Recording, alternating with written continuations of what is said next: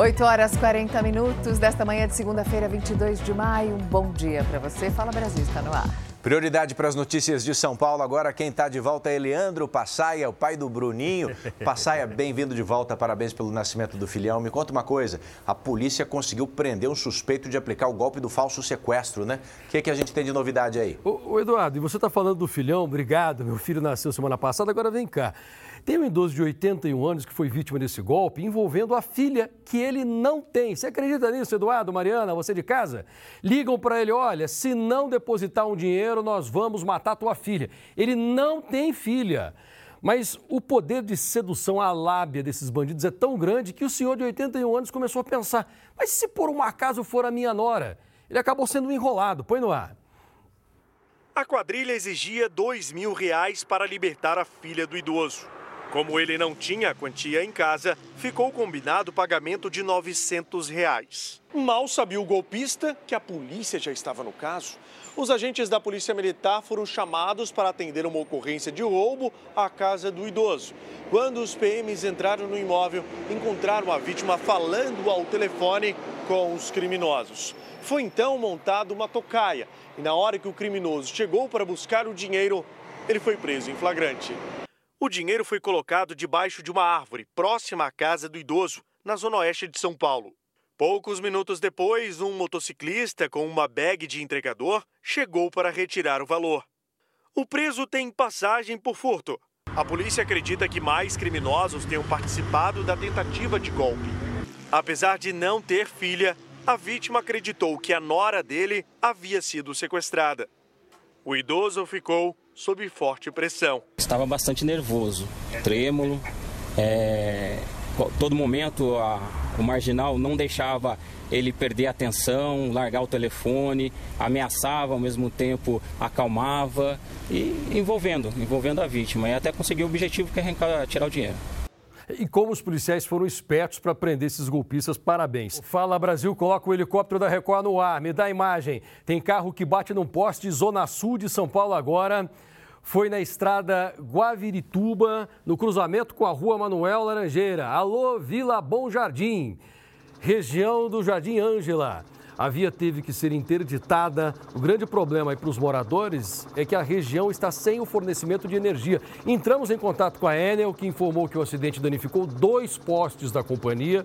Dá um pouco de trabalho, viu? Técnicos já estão no local para realizarem a substituição dos postes, mas a energia não foi restaurada ainda e a previsão é de que os reparos só fiquem prontos hoje à tarde. Então, muita paciência. Tem gente que precisou ir ao trabalho sem tomar banho hoje, mas depois do almoço, a promessa é de que tudo vai estar normalizado. São informações aqui de São Paulo, daqui a pouco eu volto com mais. Edu Ribeiro, Mariana Godoy, volto com vocês. E a polícia do México investiga um massacre que terminou com 10 pilotos mortos durante um campeonato de rally. Esses pilotos que participavam de uma disputa amadora estavam parados no acostamento de uma estrada quando um grupo de homens chegou em uma caminhonete e abriu fogo. Além dos participantes mortos, outras nove pessoas ficaram feridas. Esse caso aconteceu na cidade de Ensenada, próxima à fronteira com os Estados Unidos. Até o momento, ninguém foi preso. Agora a gente vai falar com você sobre alergia. Eu quero saber se você tem alguma, Edu. Não, Nenhuma. que eu tenha descoberto ainda não. Mas... Eu tenho alergia a frutos do mar, é muito ruim. Já tive edema de glote, vou para o hospital. Um porque a pessoa que tem um alergia a um alimento específico pode ter um problema sério de saúde, pode inclusive chegar a morrer. 250 milhões de pessoas no mundo têm esse tipo de restrição. O que, que, diz a lei no Brasil? A lei obriga fabricantes de produtos alimentícios a colocarem ali no rótulo qualquer ingrediente potencialmente alérgico. Mas nos restaurantes isso não acontece, eles não têm a mesma obrigação, o que coloca em risco as pessoas com alergia. Este foi o estrago visível causado pelo almoço do Dia das Mães. Talita é alérgica a leite e ficou assim depois de comer num restaurante. Tive até febre dessa vez, de tão intensa que foi a inflamação, porque gera uma inflamação no corpo inteiro, né? A empresária é sempre cuidadosa com os alimentos que compra. E da última vez que saiu para comer, avisou ao garçom sobre a alergia que tem. E ele me garantiu que aquele prato que, que eu estava comendo não tinha leite, nem derivado de leite. Mas assim, é o que eu te falei. Vai que ele fez uma panela, ou a pessoa que mexeu uma panela mexeu em outra. Aí vem a contaminação cruzada.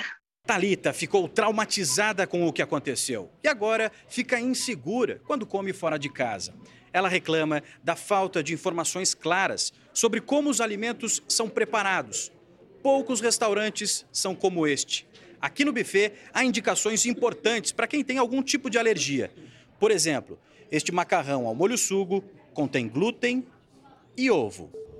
As letras em vermelho são as iniciais das palavras que indicam alguns dos alimentos que mais causam alergias.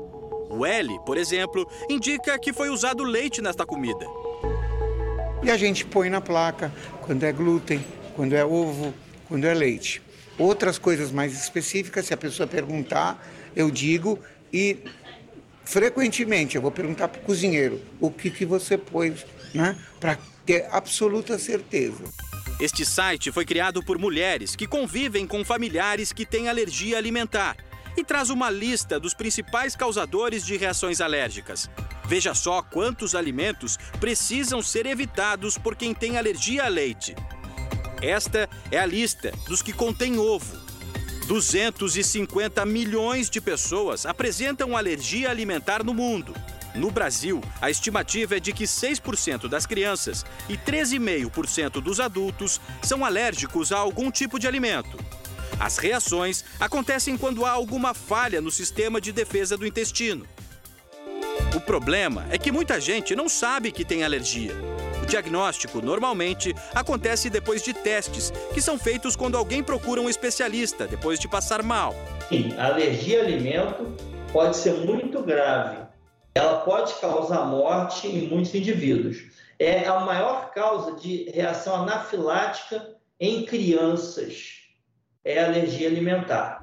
Em Natal, um influenciador da internet morreu depois de comer um bolinho de mandioca que tinha camarão, mas ele não sabia. Existe uma legislação que obriga as empresas a colocarem no rótulo todas as informações sobre os ingredientes, mas não há uma regulamentação sobre os restaurantes. O que não significa que o consumidor não deva saber o que come. Mesmo diante da ausência de uma norma específica aplicável, aplicável aos restaurantes, me parece perfeitamente possível que se invoque o Código de Defesa do Consumidor sob a alegação da falha no dever de informar. Não respeitar este direito pode resultar em indenização. Para quem tem alergia e já sofreu depois de comer num restaurante, a informação clara seria uma forma de inclusão. Eu sinto que isso me exclui, porque é simples. É, se, eu, se eu souber o que eu estou comendo, se eu puder ler, ter acesso, ter a informação objetiva e clara, aqui tem leite, aqui tem tal e tal e tal ingrediente. Eu vou frequentar esses lugares e aí eu sei o que eu posso e o que eu não posso comer.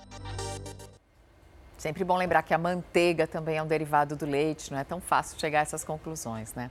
Um homem julgado e condenado a 23 anos de prisão pela morte da esposa, que garante que não cometeu o crime. Três anos depois, ele diz que tem documentos e testemunhos que comprovam sua inocência. É a primeira vez que Cleiton José Leite fala a uma equipe de TV desde a prisão há dois anos e meio em outubro de 2020. O fisioterapeuta foi apontado como o único suspeito do crime na pequena cidade de Afogados da Engazeira, a 380 quilômetros da capital Recife. Cleiton, você matou a sua esposa Ayane por estrangulamento no dia 28 de setembro de 2020? De forma nenhuma.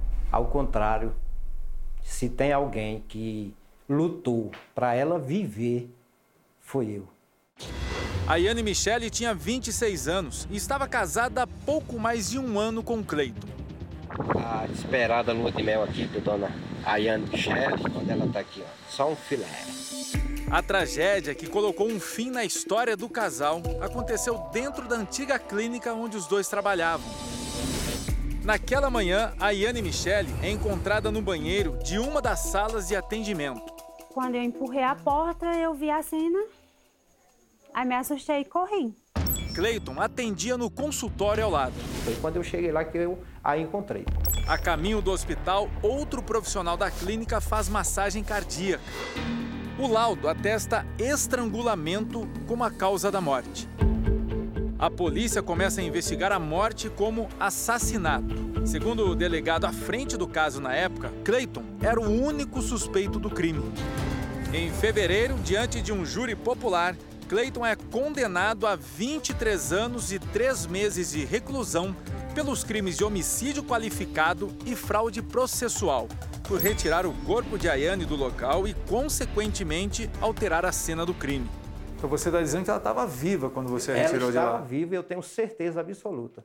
Ela falou para nós que já estava tomando medicação, que era para dormir e não queria acordar mais. Um dia antes de ser encontrada no banheiro, Ayane esteve no hospital. Foi atendida depois de ingerir cerca de 20 comprimidos de antidepressivos. E foi embora antes mesmo de receber alta médica. Na denúncia, polícia e Ministério Público afirmam que a morte de Ayane ocorre entre 7 e meia e 8 horas da manhã e que há uma movimentação de Clayton dentro da clínica entre 7h34 e 7h39. Clayton diz ter atendido uma paciente às 7h25 e permanecido com ela na sala dele até às 8h30 da manhã. A paciente que estava no consultório no horário indicado pelo fisioterapeuta é Simone. Todo tempo não saiu para nada. Nada, nada, nada. E os movimentos que ele fazia dentro da sala simplesmente era para me atender. A manicure apontada pela defesa de Clayton como testemunha-chave foi ouvida em audiência online, mas, segundo as autoridades, não foi encontrada pelo oficial de justiça para participar do julgamento. Só que o endereço que foi, foi levado pelo, pelo oficial de justiça é um endereço que não foi o endereço dela, que, que não foi o endereço fornecido pela defesa. Durante a investigação, a polícia descobre que a Yane usou o celular pela última vez às 7h45 da manhã. Nesse horário, ela envia fotos de alguns documentos pessoais para um primo. Foi quando ela foi tirar foto dos certificados que ela tirou na recepção. A Yane é encontrada pela recepcionista da clínica no banheiro da sala 2 por volta das 8h30 da manhã. Nesse horário, havia pacientes em atendimento nesse mesmo consultório. Se ela lutou e se ele tentou segurar, ela vai ter lesões de luta, contenção. Como é que a senhora classifica esse caso, então? Esse caso, suicídio por enforcamento. Procuramos o delegado responsável pela investigação. Depois de inúmeras tentativas por telefone, mensagens de celular e e-mails nas últimas três semanas, não tivemos resposta dele. Tentamos ouvir também os promotores responsáveis pela denúncia contra Clayton. A assessoria do Ministério Público informou que não vai se manifestar porque o processo ainda está em tramitação, já que a defesa de Clayton entrou com um pedido de apelação para anular o julgamento. Se as informações reunidas por Clayton serão suficientes para reabrir o caso, só o tempo dirá. E a Marinha enviou dois tanques com 12 mil toneladas de oxigênio para ajudar a abastecer as UTIs pediátricas do Amapá. Os hospitais estão lotados de crianças por causa de um surto de gripe que atinge o estado. Esse navio da Marinha saiu do Pará nesse domingo com oxigênio e deve chegar ao porto de Santana, a 17 quilômetros de Macapá, amanhã, terça-feira. E além desse reforço em oxigênio, tá, o navio também vai levar alguns equipamentos essenciais para ampliar, aumentar esse atendimento hospitalar.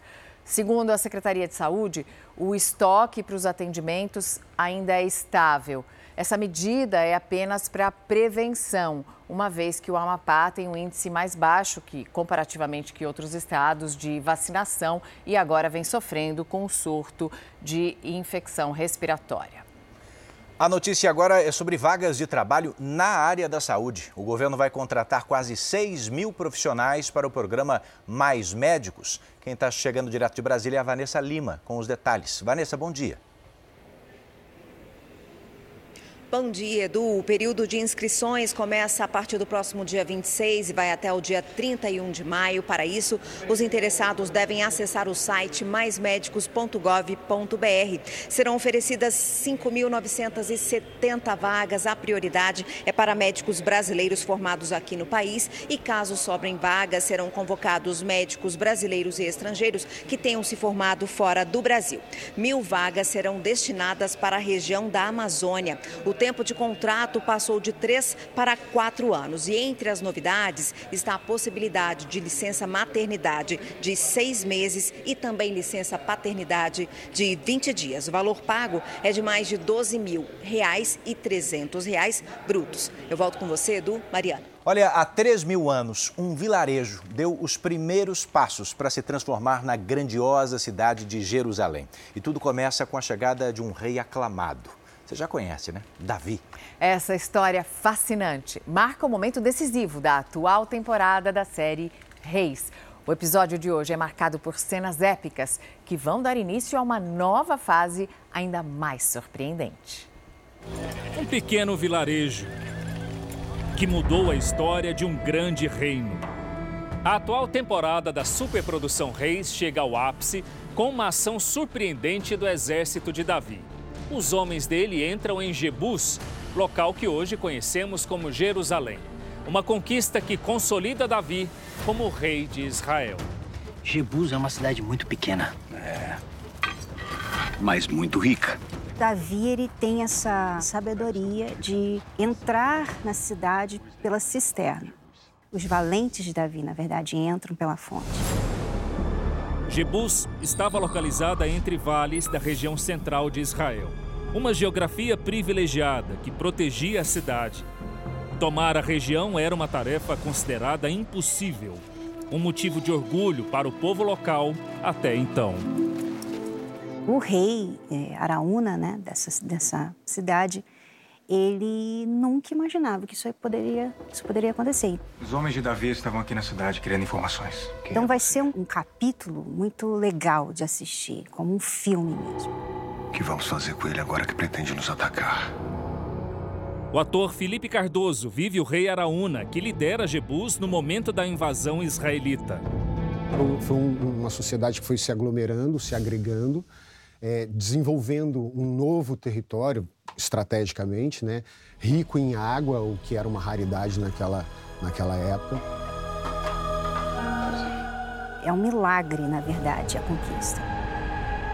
O que Davi está fazendo é não só exigir tributo desses reinos conquistados, desses territórios conquistados, mas também trazendo riqueza para os cofres da nação. Nós vamos atacar pelo deserto. A tomada de Jebus vai revelar o próximo comandante dos valentes de Davi. Quem conquistar Jebus, quem entregar o rei de Jebus nas mãos de Davi, vai ser o próximo comandante. A conquista de Jerusalém representa o auge de Davi. Após passar anos fugindo de Saul, Saul está vindo! Vamos chamar! E enfrentar inúmeros desafios para conquistar o trono. Finalmente, o rei é ungido diante de toda Israel. Depois de conquistar Jebus e fundar a capital do reino, Davi vive uma grande tentação. Um pecado que pode colocar em xeque todos os seus feitos. A situação das esposas de Davi se torna ainda mais complicada na sétima temporada. Davi está se achando demais. Ele não quis casar com todas as mulheres, agora pronto, aguenta. E elas estarão ali no harém e outras mulheres estarão entrando nesse harém, né? Então começa aquele clima ruim ali, né, entre elas. Davi! Será que eu posso falar com você? Quando tudo parece tão bem, aparece Batseba. Você ter uma relação, você ter um casamento, você ter algo tão digno, tão bonito e por algum desejo, por alguma, por algum impulso, você se permitir viver algo que talvez possa prejudicar a sua vida na totalidade, possa destruir uma família. Você quer se casar comigo, Batseba? É tudo que eu mais quero nessa vida.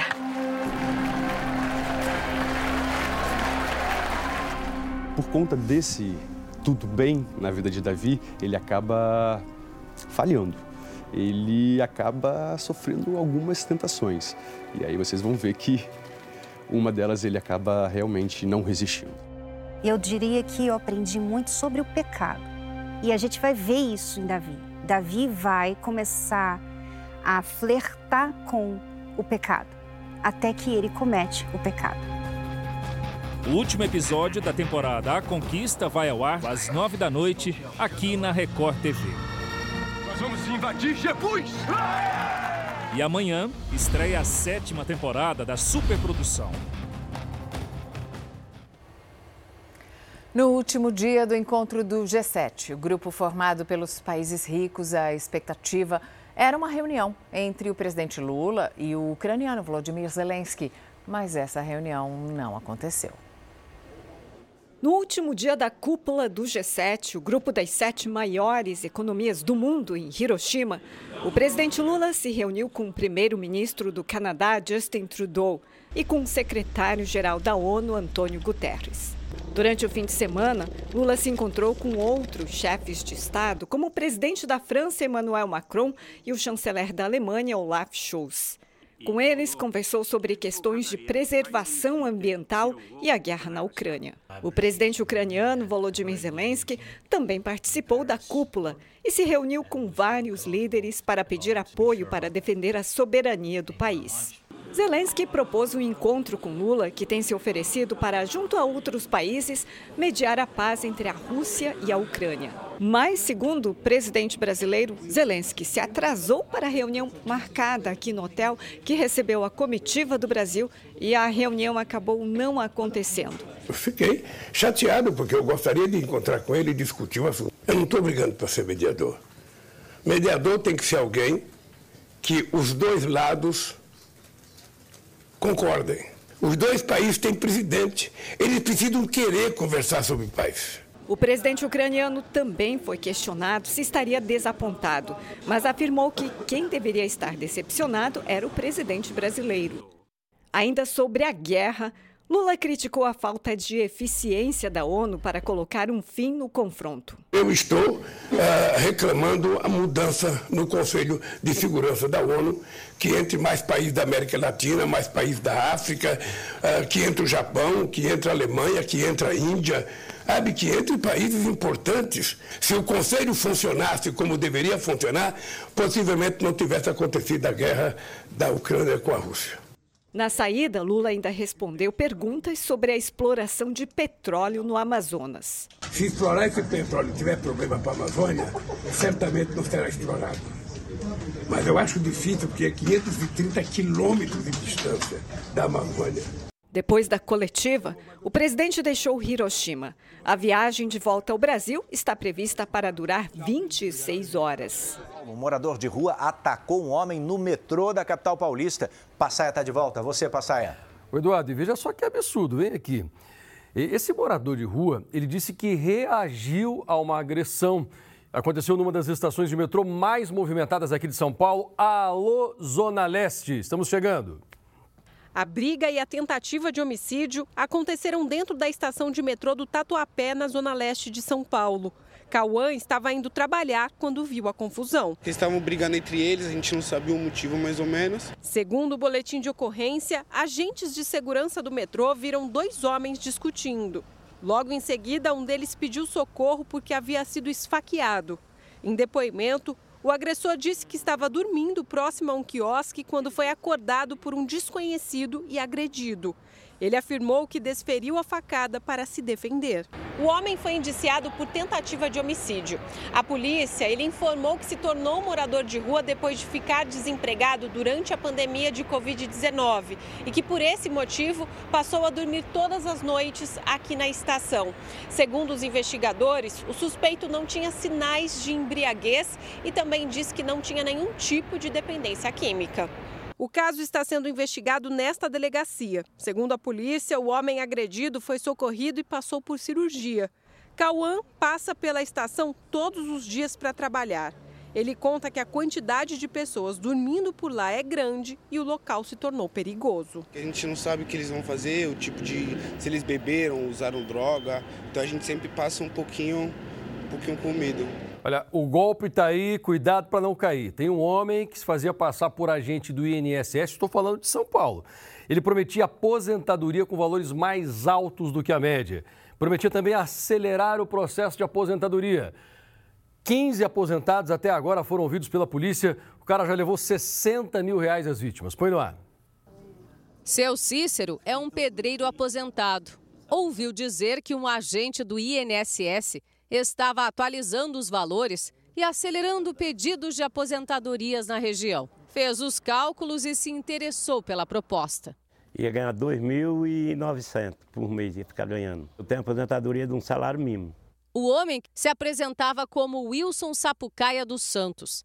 Ele ia pessoalmente na casa de moradores que se conheciam e assim ganhava confiança de novas vítimas. Eu, três mil e pouco. Mas é uma aposentadoria muito, para quem costuma aposentar, a maioria do seu salário é um dinheiro que já é contado, como disse. Tudo que este suposto agente do INSS ofereceu aos moradores de Mauá não passou de um golpe. E a suspeita é de que ele faça parte de uma quadrilha muito bem organizada. Até falsos peritos eram citados pelo suspeito, que chegou a indicar o endereço de uma agência do INSS aqui de São Paulo, onde supostamente ele trabalhava com a equipe que cuidava desses processos. Ele sempre vinha aqui em casa, e a gente conversava muito, fazia muita pergunta para ele. Ele sempre me convidava para ir em São Paulo, no INSS, tomar um café. Depois de encerrar o prazo e sumir com cerca de 60 mil reais que recebeu das vítimas, Wilson bloqueou os contatos e desapareceu. Em uma página de uma rede social, a foto dele aparece com a acusação de estelionatário. Mas para quem está em busca de revisões de valores ou entradas em pedidos de aposentadoria, fica o alerta. Ninguém do INSS vai ligar para você. A única forma de comunicação que o INSS tem com você é ou pelo próprio meu INSS, ou então, que praticamente não está existindo mais, por uma carta enviada para o seu endereço. É, o golpe está aí, tome cuidado você. Vamos falar do policial penal que foi morto durante uma tentativa de assalto aqui em São Paulo. Ele estava indo ao trabalho, um homem que ele tinha pouco tempo agora para se aposentar, a mulher dele grávida, inclusive. Reportagem da madrugada, põe no ar. Júlio César Gonçalves da Silva, de 48 anos, estava a caminho do trabalho quando foi abordado pelos ladrões. Ele trabalhava na penitenciária de Franco da Rocha, na região metropolitana de São Paulo, e se aposentaria em breve. Júlio César estava em uma moto quando foi abordado por dois assaltantes, também em uma motocicleta. Ainda não se sabe se o policial penal reagiu ao roubo. Ele levou um tiro no peito, na altura do coração. O Júlio César, conhecido também como Maradona, foi socorrido para um hospital, mas não resistiu. A moto em que ele estava custa cerca de 50 mil reais. Foi levada pelos assaltantes, mas localizada pouco depois pelo sistema de rastreamento. Já os ladrões ainda não foram encontrados. São Paulino, o policial penal foi ao estádio do Morumbi no último sábado assistir ao jogo entre São Paulo e Vasco. A namorada de Júlio César está grávida. Ele também tinha filhos do primeiro casamento. Para os amigos, vai ficar a saudade. Muito popular aqui em Franco da Rocha, muita gente gostava dele. Um cara assim, nota 10, sabe? É, muito alegre, muito, muito companheiro. O ex-goleiro Júlio César e a atriz e empresária Suzana Werner estão separados. O anúncio foi feito por Suzana numa rede social. A atriz escreveu: Decidimos que estaremos seguindo nossos caminhos da melhor forma possível, preservando o carinho que temos por nossa família. Eles estavam casados há 21 anos, tiveram dois filhos, Júlia e Cauê. Suzana e Júlio César moram desde 2014 em Portugal. Bom dia para você.